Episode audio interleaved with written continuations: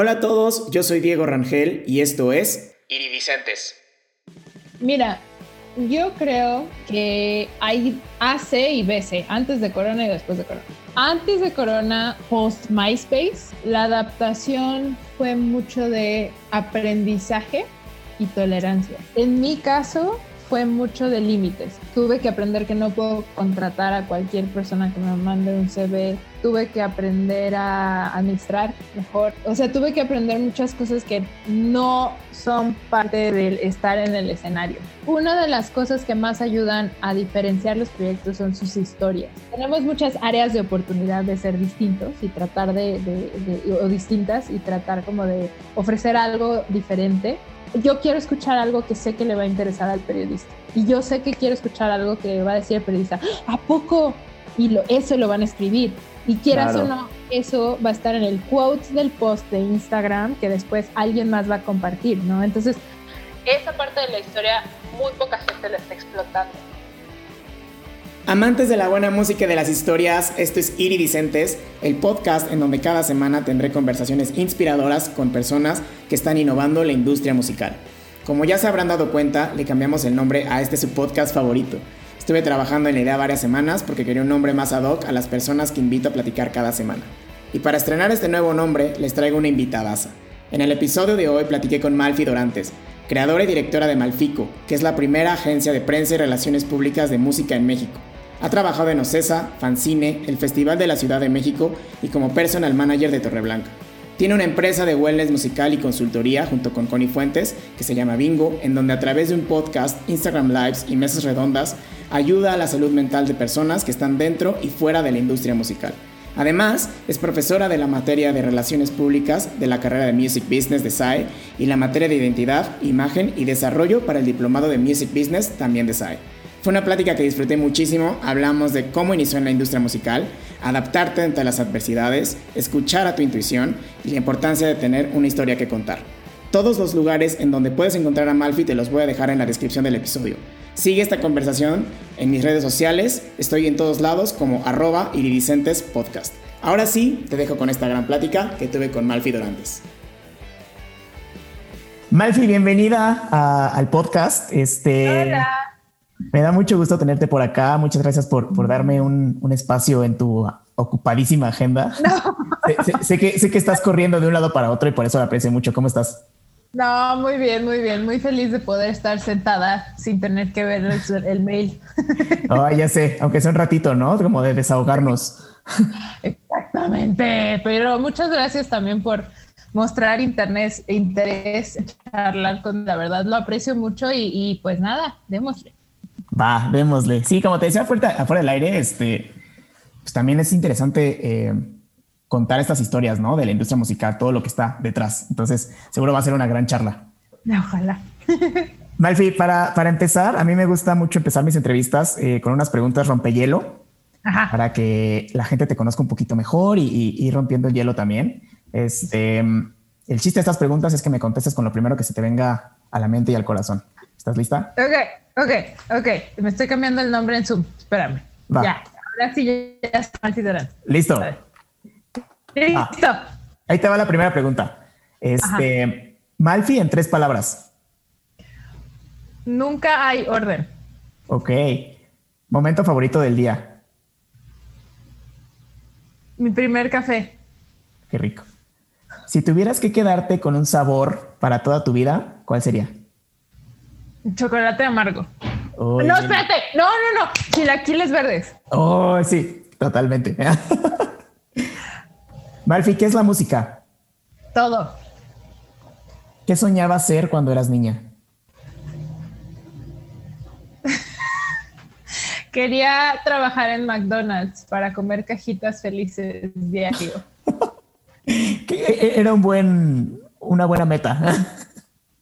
A largo plazo funcionaba. ¿Qué, ¿Qué, te causa curiosidad? Eh, la mente. Algo que no sabes, pero te encantaría aprender. Mi cabeza, no la entiendo. No la entiendo. Me gustaría entenderla. Sí, pero si nos vamos a algo más como técnico, eh, me encantaría saber tocar el bajo.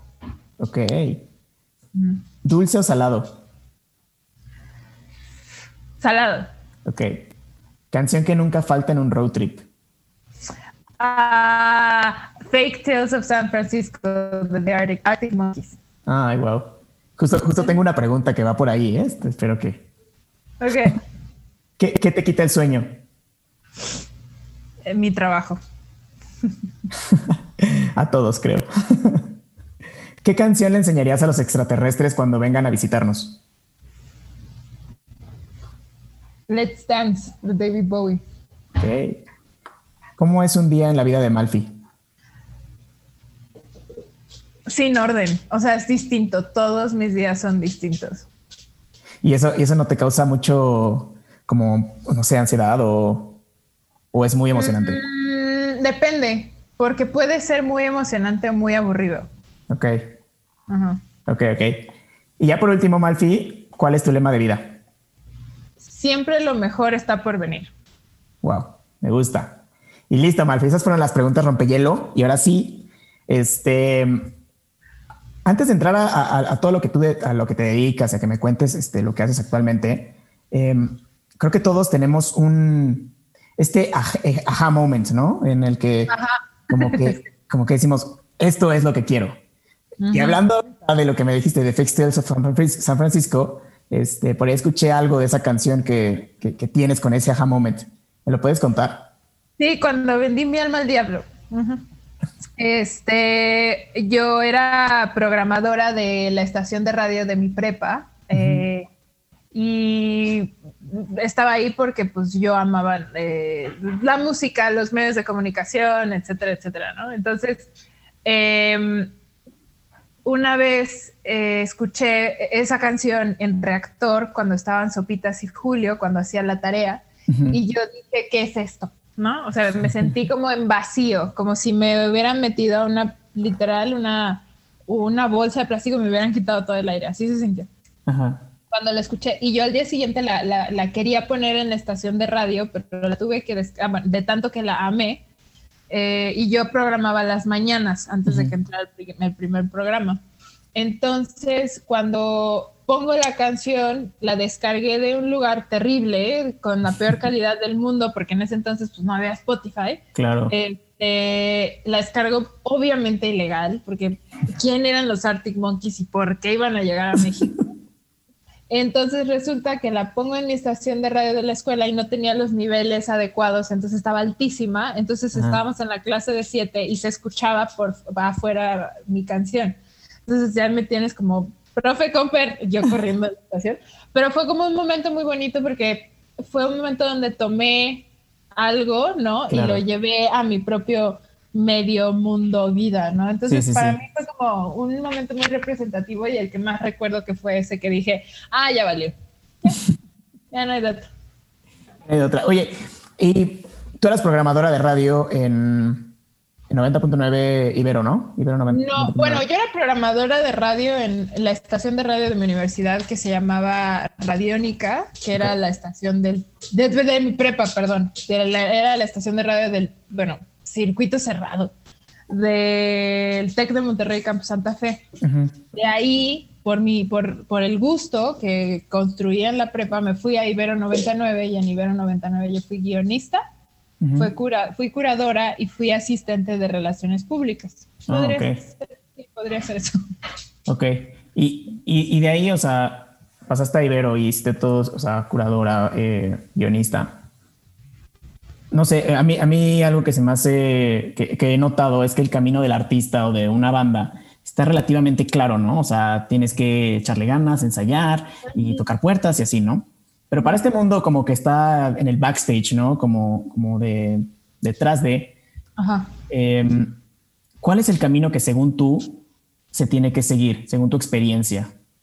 O lo que tú seguiste, lo que tú hiciste a partir de ahí. Es que está muy raro porque según mi experiencia y como yo lo viví, en el momento en el que yo decido dedicarme a esto, las circunstancias eran distintas. O sea, Claro. Indie Rocks no tenía ni un año, este Sicario no existía, o sí, sí existía. De hecho, yo asistí con uno de los socios a mis clases y tenía un sticker que decía Sicario. Y yo, ¿qué es eso, no? y, pero no era lo que es el eco, ¿no? Que es ahora um, Wax y yo éramos vecinos, eh, él estaba haciendo la tortilla online, o sea, todos estos personajes que crecieron a, representar a personas muy importantes en la industria, pues eran mis compañeros de la escuela y eran mis vecinos y eran mis colegas. Y, y soy muy cuidadosa cuando mando mi bio porque en mi biografía dice que yo soy una, fui una de las primeras mujeres en tener una de las primeras agencias de, manejo de prensa y relaciones públicas en México. Siempre digo una de las primeras porque sí hubo grandes maestras antes que yo.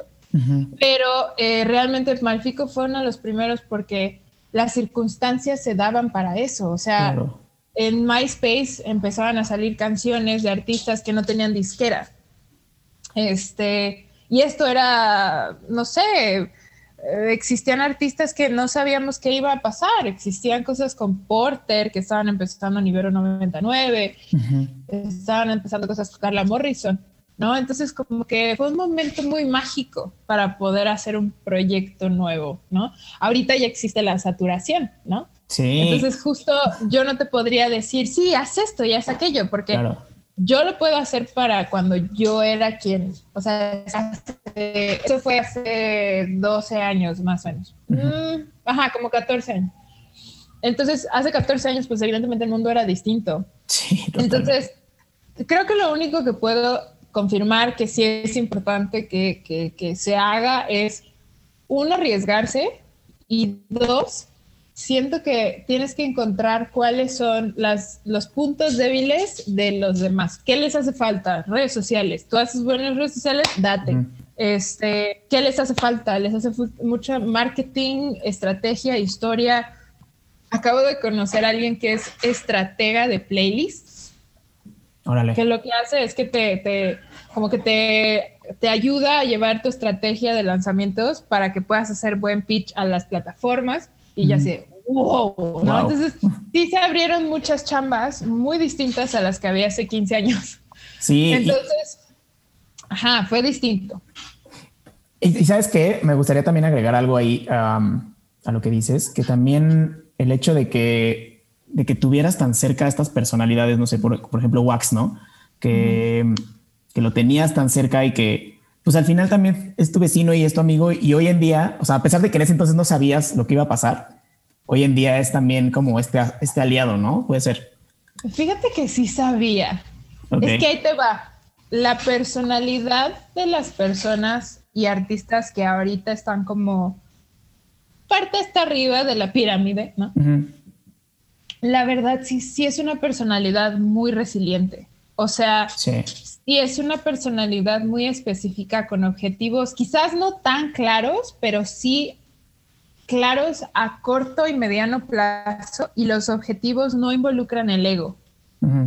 Son personas eh, que se demuestran muy trabajadoras, muy profesionales, muy concisas y eso pues da credibilidad. Entonces sí hay cierta personalidad y sí hay forma en la que digas, este chavito le va a ir bien. Y sí, sí, así, así, así nos pasó. Y de hecho nos pasó a Wax y a mí con Uriel Baisel, que fue nuestro, nuestro, bueno, mi gurú, ¿no? Que actualmente él trabaja en Spotify, pero era el, director de contenidos musicales en Ibero cuando yo estaba ahí. Y él fue el que nos dijo a Wax y a mí, ustedes van a, van a armarla y van a armarla, bueno, entre otras personas, no claro. nosotros y nos dijo, ustedes van a armarla y van a armarla bien chido, entonces pónganse las ya. Y pues sí, lo demás es historia. Lo demás es historia. Y, creo que también es, o sea, el hecho de que les diga, o sea, creo que también el mundo de la música es, es muy cerrado, por así decirlo, pero una vez que alguien ve algo en ti, te ayuda muchísimo, ¿no? a, a que crezcas. Sí, sí, sí. Y también tienes que confiar mucho en que si te vas a equivocar, te vas a equivocar, pero vas a preguntar cómo puedes hacerlo mejor en lugar de equivocarte y desaparecer. ¿No? Entonces yo me equivoco diario. cada rato estoy con, con, mis propios clientes diciéndole, oye, pero a ver esto, necesitamos resolver esta situación, ¿cómo lo podemos mejorar?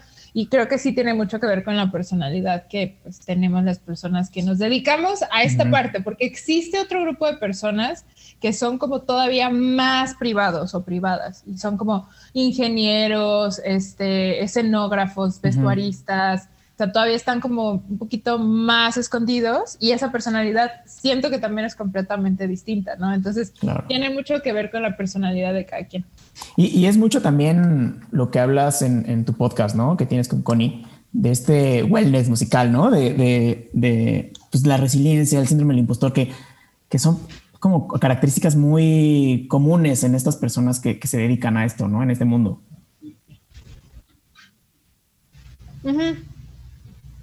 Pero te voy a decir porque en la industria de la música en México hay muchas, muy pocas, perdón, eh, validaciones.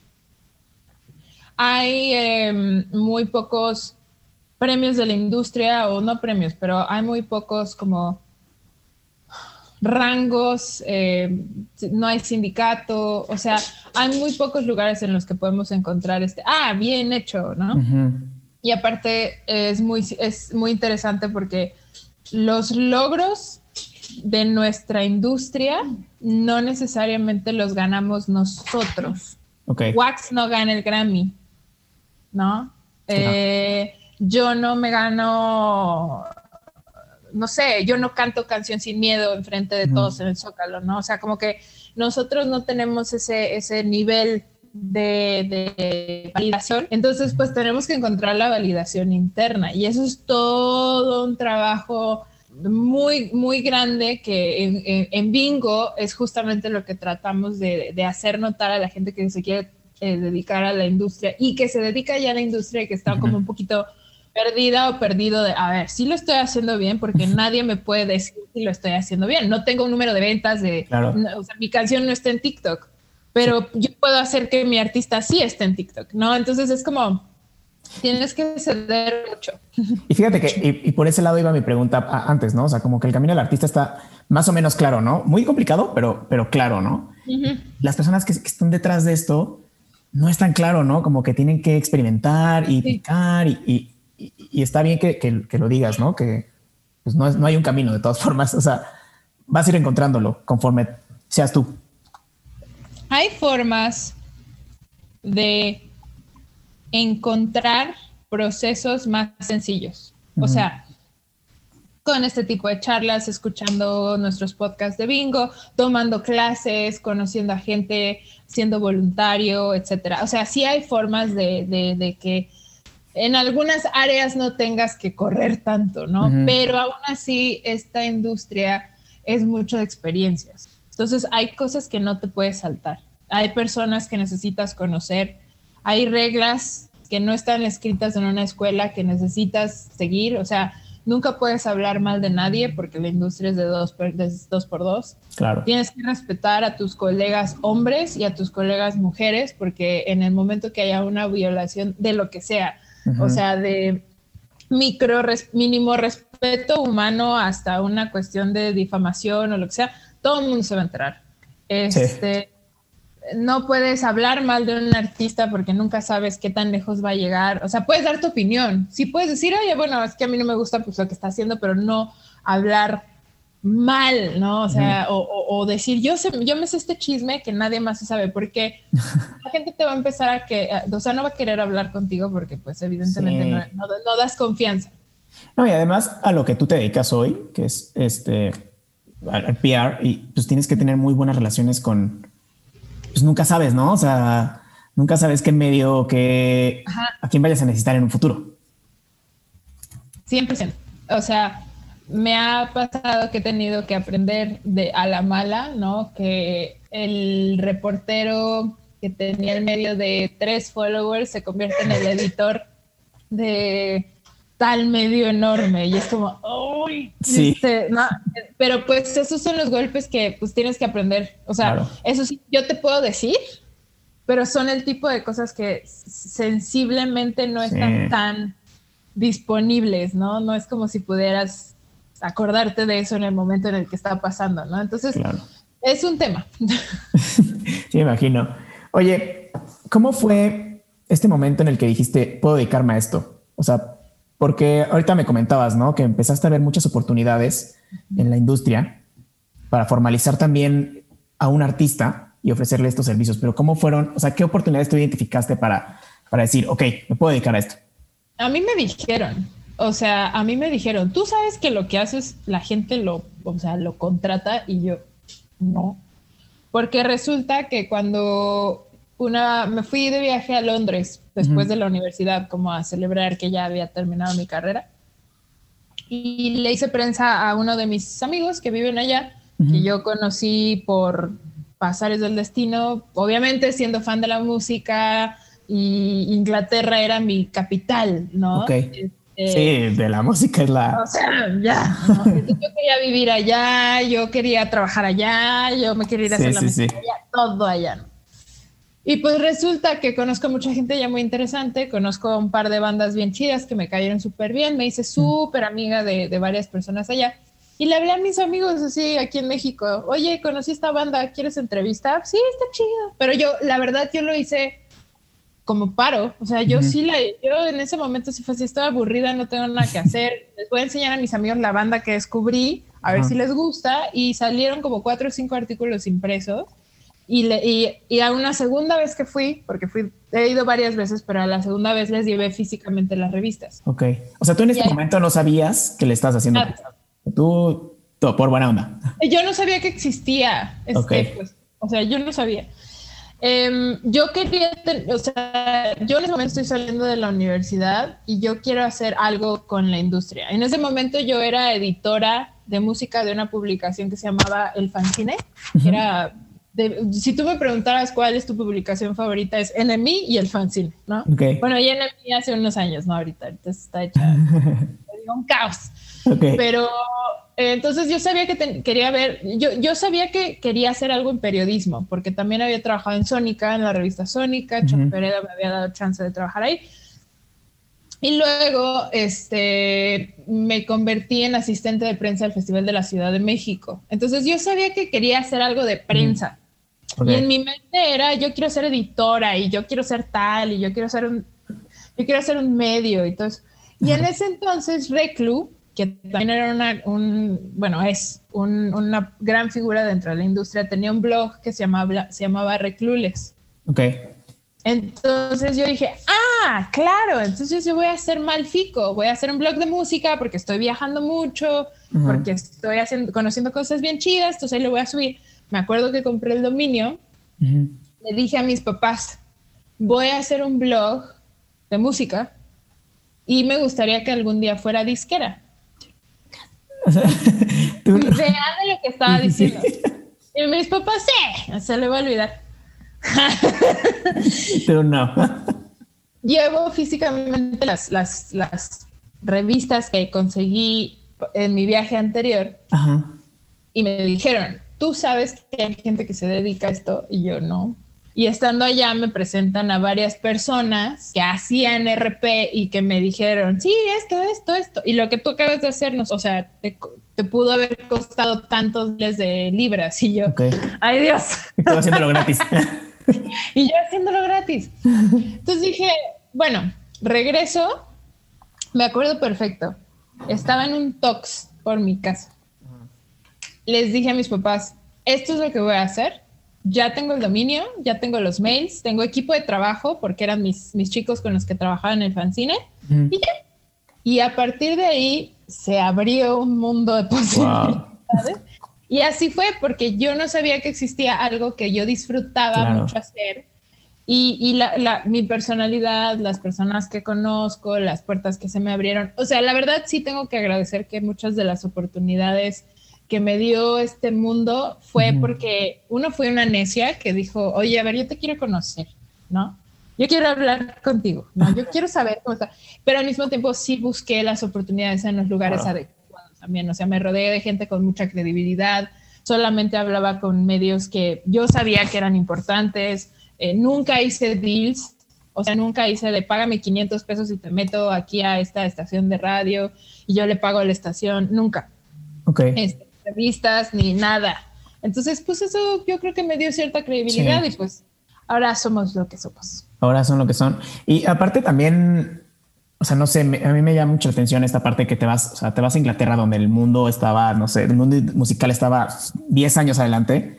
Sí. Y esta, identificar esto para traerlo a México, porque en México supongo que en ese entonces, pues igual se hacía, pero no tan formal, ¿no?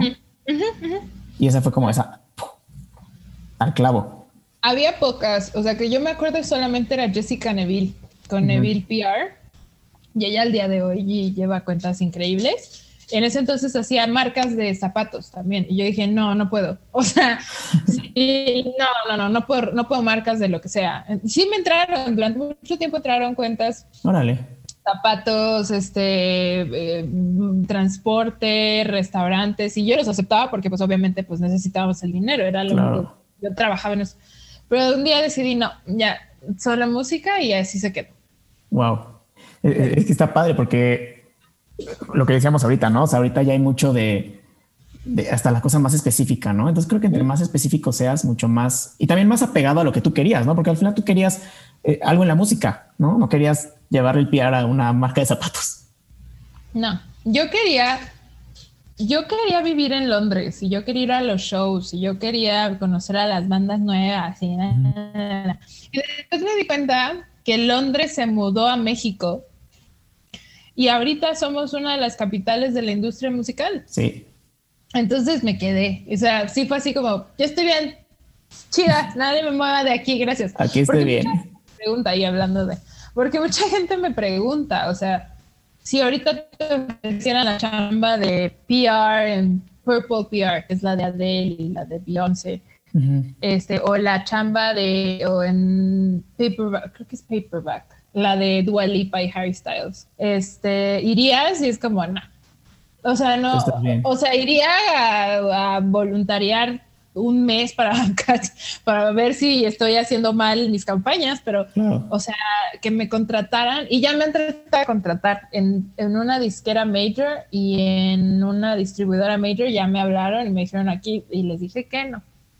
Eh, eh, y eso también es importante porque al final algo, algo también que, que, veo en la gente que se dedica a la industria musical, aparte de la resiliencia de, de, todo esto, es que están muy claros en lo que quieren, ¿no? Y que tienen como esta claridad para ir hacia allá. Entonces, pues tú, tú, tú tienes esta claridad de que tú quieres dedicar a, dedicarte a esto en donde estás, como estás. Entonces, está padre.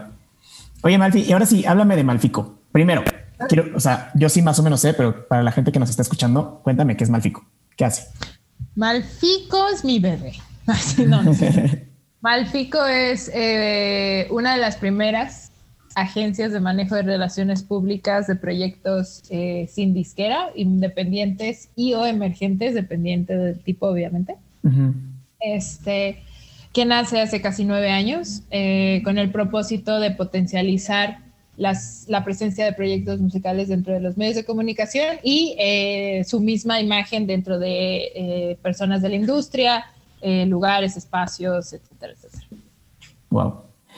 Ah, e, este año cumples nueve años, ¿no? Bueno, sí, en agosto, si no me equivoco, ¿no? O sea, hace nueve años la industria y bueno, el mundo, el mundo en general era súper diferente, ¿no? Lo que es hoy. ¿Cómo, ¿Cómo te has adaptado a estos cambios? Qué chistoso, porque abril es el mes de la adaptación en bingo. Órale. Eh, sí, Empezamos. Mira, yo creo que hay, hay BC y no. AC y BC, antes de Corona y después de Corona. Sí. Este, antes de Corona, post MySpace, ¿no? la adaptación fue mucho de aprendizaje y tolerancia. Ok. En mi caso fue mucho de límites, o sea, tuve que aprender muchísimo sobre límites, tuve que aprender que no puedo contratar a cualquier persona que me mande un CV, tuve que aprender a administrar mejor, porque yo realmente he sido muy mala administradora. Eh, o sea, tuve que aprender muchas cosas que no son parte del estar en el escenario, ¿no? Eh, tuve que aprender mucho a, manejar mis tiempos de una forma sana, ¿no? Este, y después, y en cuanto, bueno, y eso en cuanto a adaptación, porque pues tú crees que vas a abrir una empresa, ni siquiera, es que no crees que, es que la idea no es voy a abrir una empresa y va a ser multimillonaria, ¿no? Es como, voy a trabajar en esto, pero necesito ayuda porque ya está entrando más gente y necesito que me ayude más gente.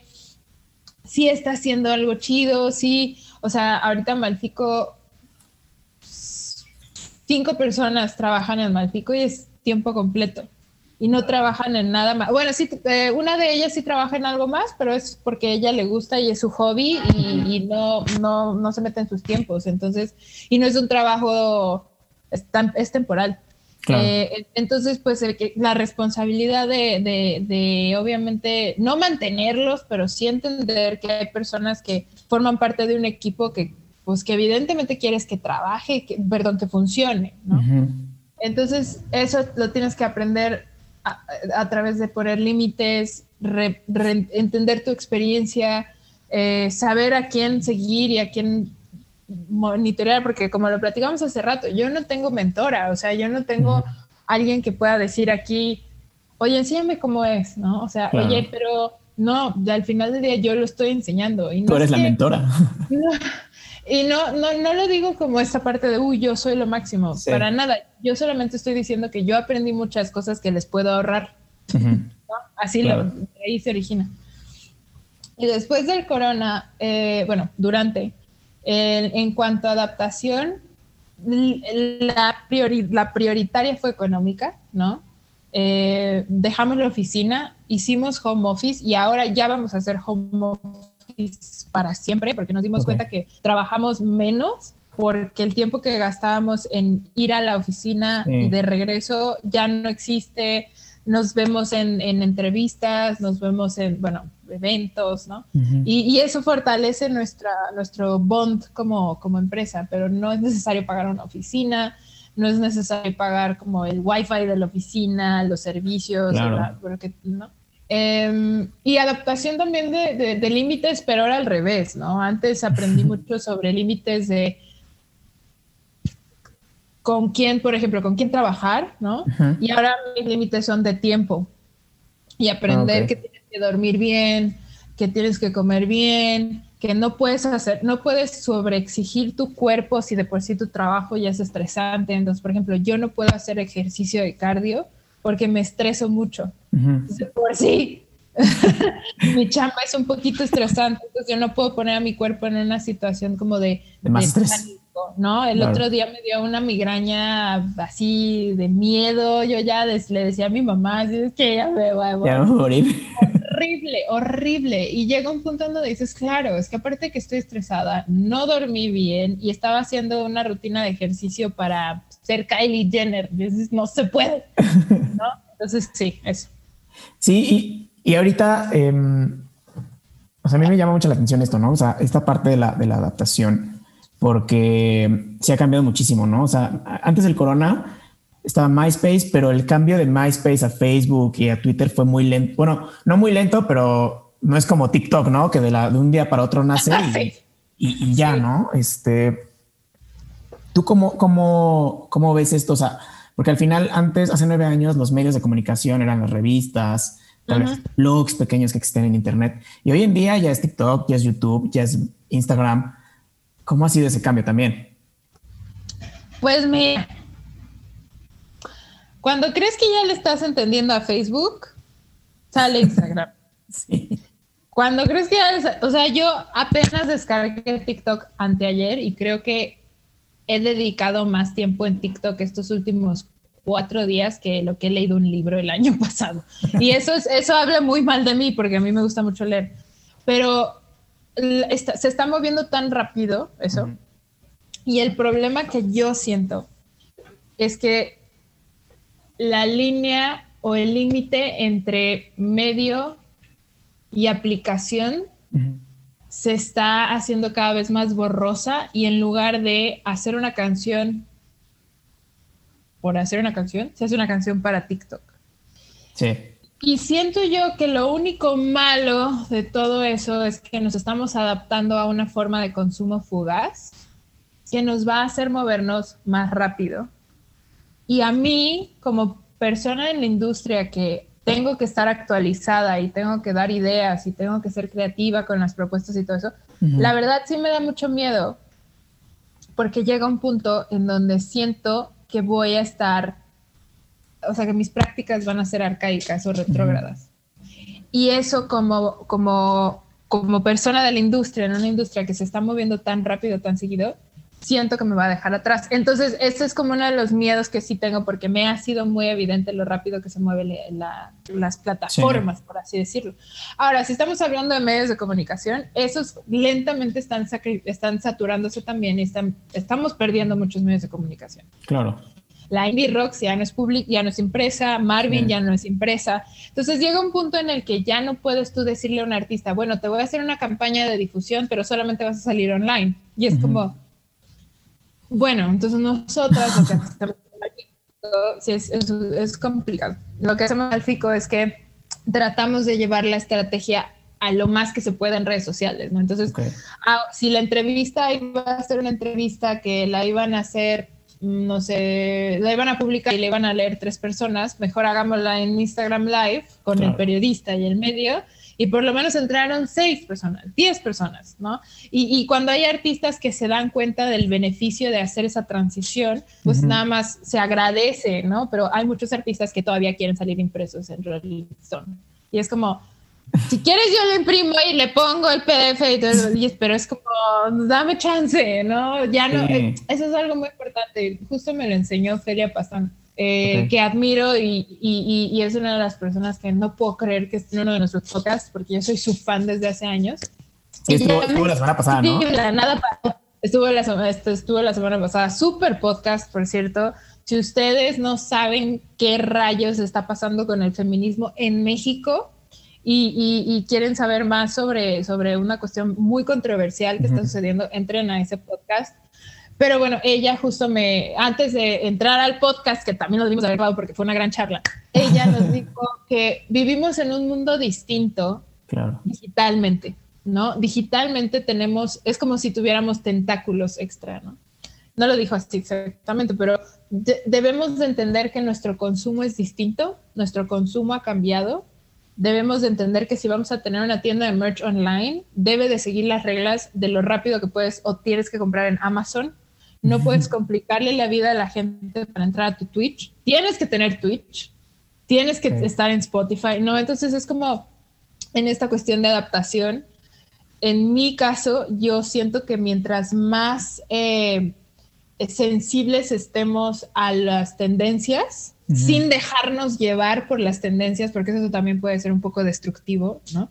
Suficiente. entonces es leer qué está pasando, entender el mundo digital, entender qué están haciendo las demás personas y qué está beneficiando. Como, por ejemplo, uno de los problemas ahorita más graves que tenemos es que no tenemos conciertos en vivo, ¿no? Entonces, ¿cómo podríamos? Nosotros vamos a conciertos, bueno, Malfico existe porque yo amo ir a conciertos. O sea, esa es mi terapia. Me estoy muriendo ahorita, estoy sufriendo mucho. Pero este, eso es lo que mi terapeuta me pregunta, ¿qué te gusta hacer? Y yo, ir a conciertos. Híjole. Pero a lo que voy es que si nosotros vamos a, conciertos por la experiencia, ¿no? ¿Qué podemos hacer? Entonces dice la gente, VR, ¿no? Realidad virtual. Y después dices, no, vato, porque las morras no se sienten seguras de ponerse el casco de realidad virtual y aislarse de su alrededor. Entonces, no se puede. Si están en su casa, sí, chido, pero entonces necesitas hacer una experiencia de casa, ¿no? Sin que camines tantito por acá y algo se caiga.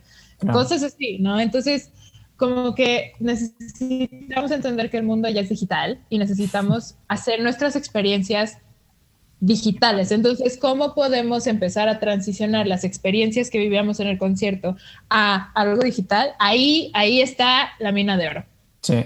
Y es, es algo que me imagino que todo el mundo está tratando de entender, ¿no? Porque o sea, al final, al principio, al principio de la pandemia, eh, o sea, estos, estos live streams, ¿no? Eran así como, wow, wow, sí, sí. Pero ya después como que, ah, ya no, ya no, es que, híjole, la experiencia en un concierto es obviamente nada, nada virtual lo va a, reemplazar. O sea, no. Nunca.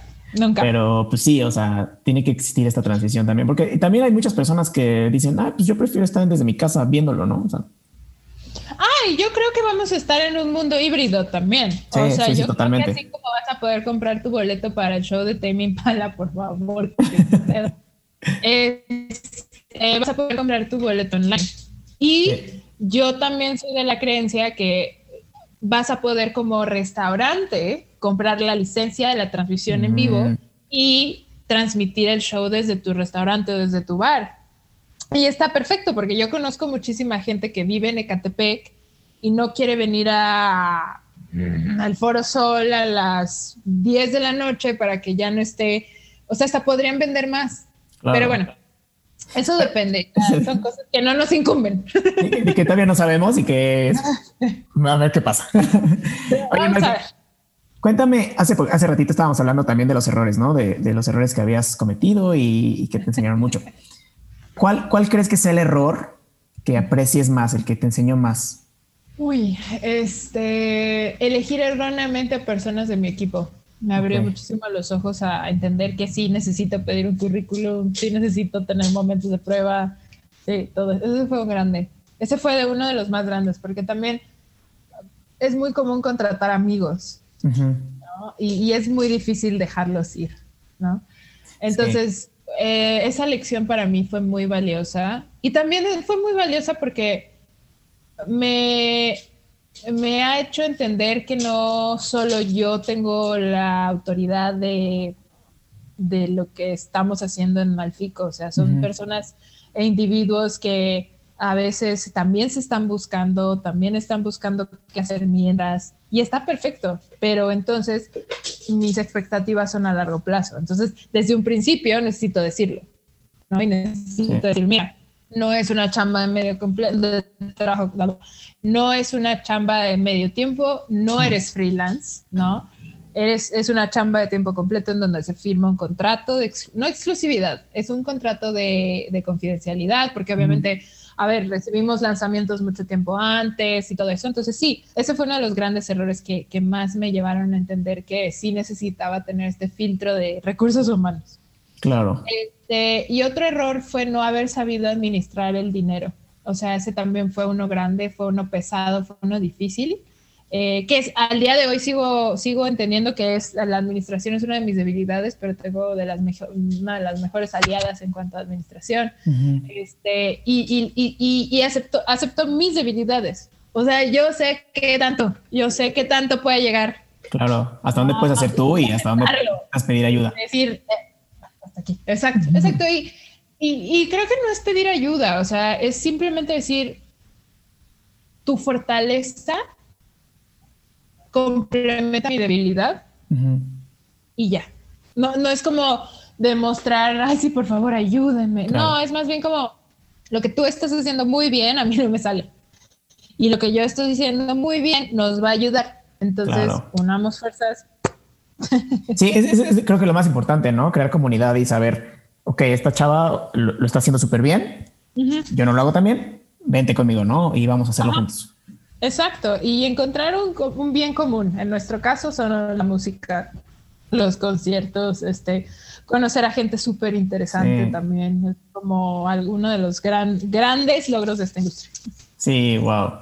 Oye, y hablando, hablando de la industria, em, creo que esta industria en particular es una industria en la que muchas personas, muchas, están buscando una oportunidad, ¿no? Y pegar y así tú como, como Malfico, me imagino que hoy en día ya recibes muchas personas o muchas propuestas que buscan trabajar contigo, ¿no? Este, aquí me gustaría saber dos cosas. Primero, tú, eh, ¿cómo identificas a una banda o un artista que tenga potencial para que puedas trabajar con ellos? Es instintivo. Ok. Tiene que haber dos cosas muy, tiene que haber dos cosas que sucedan al mismo tiempo. Por un lado, el equipo de trabajo debe de ser bueno, respetuoso y profesional. Eh, porque a mí no me gusta, o sea, yo puedo tener al mejor, y nos ha pasado que hemos tenido a grandes artistas y hemos dejado de decidir trabajar con ellas o ellos por su equipo de trabajo, porque las expectativas, o sea, como agencia te piden casi casi que les hagas su fama, ¿no? Y que les inventes su fama, cuando no, es un trabajo en equipo y muchas personas tienen que estar involucradas no solamente son los sencillos, también son las cosas que hacen aparte de los sencillos, ¿no? Entonces, esa es una. El equipo de trabajo debe de estar y el equipo de trabajo puede ser la banda y, alguien que les ayude en personal o en el merch. O sea, no tiene que ser como un gran equipo de trabajo, pero el equipo de trabajo debe ser profesional, respetuoso y debe de entender que nuestro trabajo es muchísimo de confianza, pero muchísimo. O sea, a mí no pueden llegar y decirnos, quiero salir en el reforma. Yo tengo que trabajar con gente que yo les pueda decir, ah, vamos a intentar salir en el reforma, pero si no salimos ahorita es por algo y necesitamos analizar, ¿no? Porque es ese algo. Y luego, por el otro lado, está el talento del artista o la artista. O sea, tenemos un artista que te lo voy a mandar cuando salga. No, chance te lo mando antes, pero déjame pensar. Ay, sí, tú, tú, tú, dime, yo estoy abierto. Muchas veces eh, tengo, así como trabajo con Wax y con Ahmed, también trabajo con gente que admiro mucho y que no puedo creer que son mis colegas y que, todos los días están en un mail en donde estoy yo y uno de ellos es Abraham, que es el líder, eh, bueno, es el director de Altiplano, que es todo el paraguas de arriba de Caloncho, el inicio de los Technicolor, este, como toda la industria de Guadalajara, ¿no? Que todo eh, morrito escuincle de Guadalajara, todos quieren estar ahí, ¿no? Sí. Este, y muchos de CDMX, Puebla, Querétaro, ya sabes, o sea, tampoco solo de ella. Entonces yo los admiro muchísimo. Dex eh, es guitarrista de Caloncho, también trabajo con ellos. O sea, es, es, bien chido también trabajar con ellos. Y un día Abraham me manda un SoundCloud y yo lo oigo y se me detuvo el mundo. O sea, muy pocas veces me ha pasado eso con clientes que esta es su primera canción. Recientemente me pasó con otro artista que me mandó alguien más de la comunidad altiplano que yo dije, ¿qué es esto? Este tip, Guadalajara lo está haciendo muy bien, es lo único que voy a decir. Y te voy a mandar la canción para que me digas si te gustó. Pero este proyecto justo me dejó impresionada. Me dejó así por el nivel de creatividad. O sea, utilizan las, las, los recursos que están ahorita en la industria y los hace suyos. Y siento que eso solamente lo hacen artistas como Billie Eilish, Cardi B, eh, Dua Lipa, este, que, que, agarran qué está pasando, ¿no? y, se lo hacen propios. Entonces, es sensorial. Sí tienes que tener cierta sensibilidad, pero si te gusta la música, ya, ya es por default que la tienes por ahí. Sí. la tienes que trabajar un poco, porque evidentemente yo tengo que saber qué le gusta a Oscar, de, de, Warp y de W Radio. Yo, yo tengo que saber qué le gusta a Albi de, de o sea, de, bueno, Albi es freelance en muchos lugares y muy increíbles, pero sé que a ella le gustan las cosas de nicho. Eh, y este, este en particular, eh, este proyecto, yo sé que le va a gustar a mucha gente que está ya en los niveles altos, ¿no? Entonces es como esta emoción de ya, ya Bueno, de hecho creo que sale la semana que sale mi podcast. Entonces, no te voy a decir cuál es porque en una de esas se atrasa. Pero bueno, está bien padre. Te voy a mandar para que lo escuches bien. Estamos emocionados. Pero con este, como, no sé, fibritas. Oye, y aparte, bueno, este, tienes esta intuición, intuición, ¿no? Y dices, ok, wow, voy a trabajar con él. Y la segunda cosa que me, gusta, que me, que me, gusta saber, bueno, me gustaría saber de, de, lo que haces, es cómo le dices que no. O sea, porque en lo personal a mí me cuesta mucho trabajo decir que no, ¿no? O sea, como que siempre quiero trabajar en todos lados y aprender y, y así, ¿no? ¿Cómo, ¿Cómo has aprendido tú a decir que no? Hay un podcast con nuestra querida Ana en Bingo también, y el título de ese podcast se llama ¿Cómo decir que ¿Cómo decir que no? y es el podcast más escuchado de Bingo. Sí, lo escuché. Ah, y, ah, sí, porque a mí me cuesta mucho, entonces cuando lo dije, dije, este es mío, te lo tengo que escuchar. Bueno, ¿te enseñó algo o no? Sí. Ok. Em, en ocasiones, en ocasiones me siento en confianza de poder decir que el proyecto aún no está listo para la promoción eh, de medios con nosotras. O sea, yo siempre antes que nada sugiero que los proyectos sean autogestivos para que también aprendan, ¿no? Y si van a contratar a una agencia de medios y la agencia les dice, sí, voy a hacer una campaña de seis meses en donde te voy a conseguir 800 medios, tú puedas decirle, es que en México hay 100. ¿de dónde me vas a sacar los otros 700? ¿no? Entonces yo siempre sugiero que las, las bandas o los proyectos musicales sean autogestivos para que después ya cuando contraten a alguien, ya sea alguien que sepan de dónde se origina ese, esa relación, ¿no? Si, es de confianza, si es de trabajo, si es de... Entonces, eh, me, yo en algunos niveles sí me siento en la confianza de decir, oye, tu proyecto no es necesario ahorita que inviertas en una estrategia de difusión con una agencia. Yo más bien te recomiendo que le dediques un poquito más de tiempo a que crezca y ya cuando exista una solicitud de entrevistas, cuando ya necesites una administración de tiempo, cuando ya necesites, ahí ya, pues obviamente trabajamos juntos. Y en los proyectos musicales donde los géneros no compaginamos, no, no realmente no, no me gustan, también tengo que ser muy honesta y les tengo que decir, porque no les puedo decir así de, ay, tu proyecto está padrísimo cuando no lo está, ¿no? Sí me siento muy honesta, de, sí me siento muy comprometida a esta industria, a ser honesta y decir, el tipo de música que tú estás eh, creando eh, no se encuentra en estos momentos en, el espacio en donde todos estos proyectos similares a ti ya están ejecutando. Entonces, creo que es muy importante que consideres qué está pasando alrededor de, ustedes y entiendan que ahorita sería muy complicado tratar de conseguirles proyecto, este, prensa, porque las prioridades de los medios, eso sí es cierto, está en los, en los, en los proyectos un poquito más establecidos, ¿no? Entonces para mí un no no es un no queremos trabajar contigo, sino es un, o también, no ah, ese es el más común, perdón, no tenemos espacio en la agenda, ese es el más común. Y no es porque es, es que estamos ocupadísimas, no. tenemos un, sí, sí estamos muy ocupadas, pero tenemos un número limitado de proyectos porque yo no quiero saturar a cultura colectiva y yo a cultura colectiva le quiero mandar dos mails al mes. O yo a Marvin le quiero mandar un mail al mes. Entonces tenemos un número limitado de cuentas. Y muchas veces la falta de administración de los proyectos hace que nos contacten una semana después de que se lance el sencillo. Entonces casi siempre acabamos con los proyectos que le dan prioridad a su planeación. Y eso es maravilloso porque entonces estamos trabajando con proyectos que nos contratan. Ahorita me acaban de contratar, contratar la emoción, contratar para octubre. Ok. ¿No?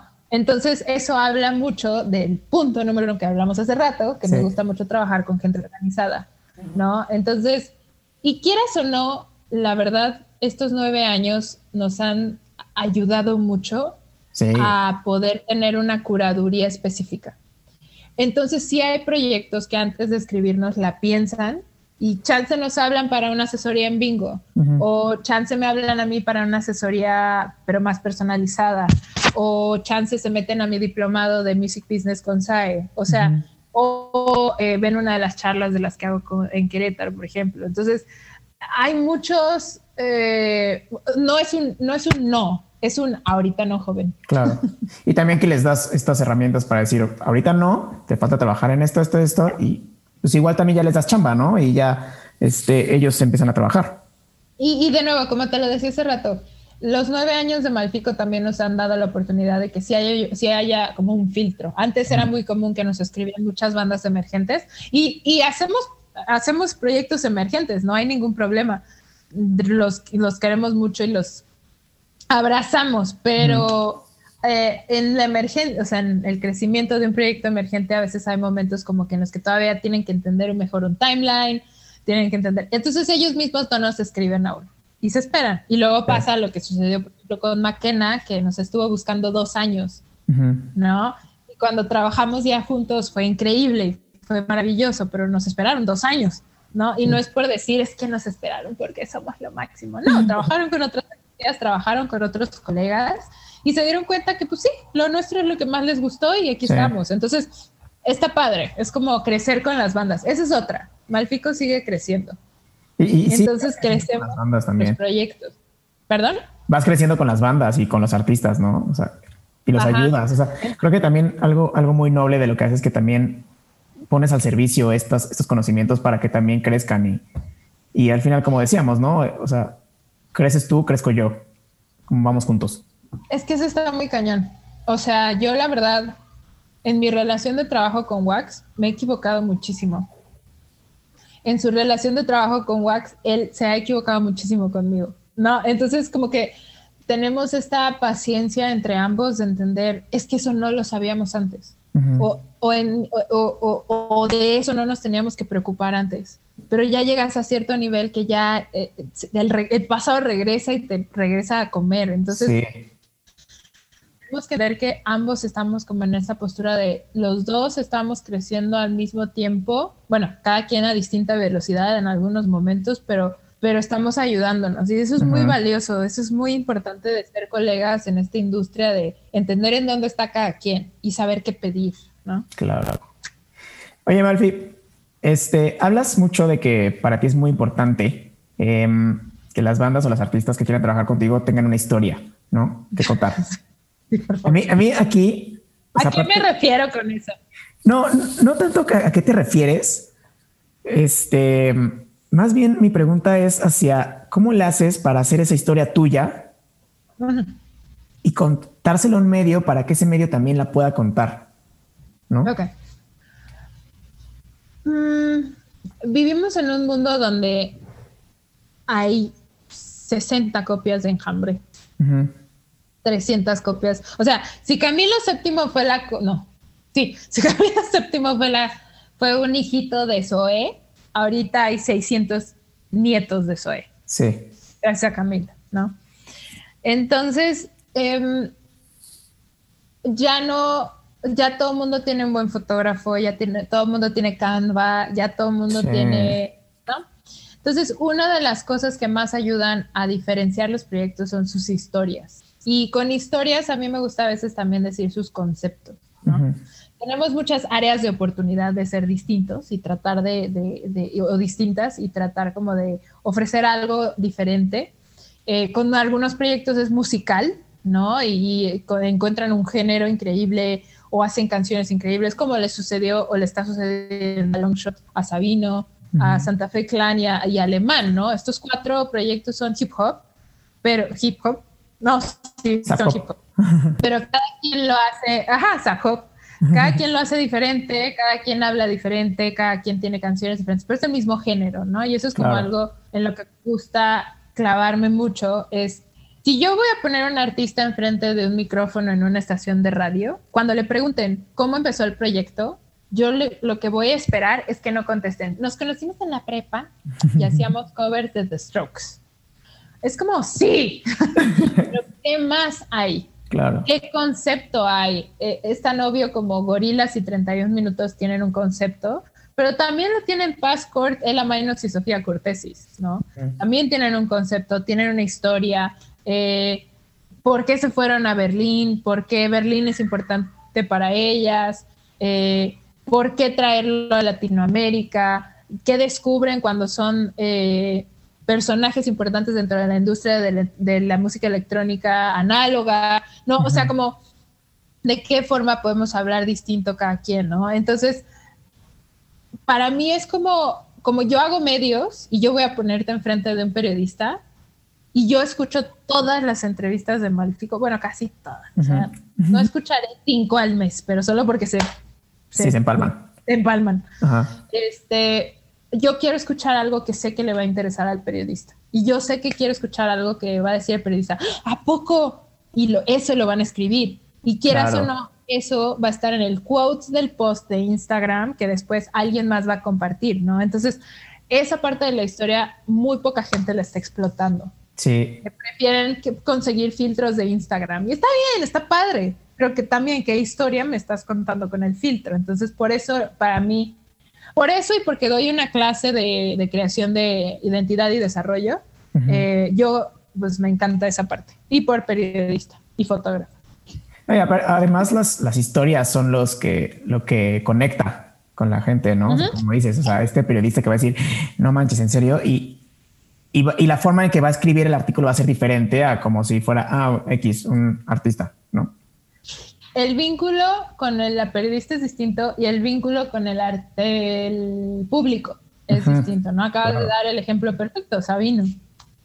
O sea, Sabino, sus cariños, ¿no? O sea, al final del día, él no solamente le está contando su historia al periodista, también al público, ¿no? Y a través de saber quién es el público de Sabino, podemos saber cuánto cobrar el merch, cuánto cobrar el boleto, hacer estrategia de medios, etcétera, etcétera, etcétera. Es mucho más fácil, ¿no? Mucho más claro también para ti como Sí, exacto, exacto. Es una, justo lo que acabas de lo que acabas de decir ahorita es lo que decíamos hace rato, ¿no? Que sí es una de las formas en las que podemos entender mejor el camino que vamos a tomar. Súper. Malfi, ya para ir cerrando, tengo tres últimas preguntas. Este, son muy parecidas a las primeras, pero eh, la dinámica es, de que tú me puedes, eh, puedes explayarte lo que quieras, ¿no? Ay, Jesús. ¿Cómo? ¿Seguro? Seguro. la primera pregunta, Malfi, es, si pudieras escribir una canción y sabes que esa canción la va a escuchar todo el mundo, ¿de qué trataría esa canción? Ay, chis, qué buena, qué buena pregunta. mi perrita salió así. Em, lo que te dije al principio, de esta parte de si ahorita va a estar bien, mañana va a estar mejor. O sea, neta, no, o sea, sí, ocúpate, ¿no? Pero va a estar chido.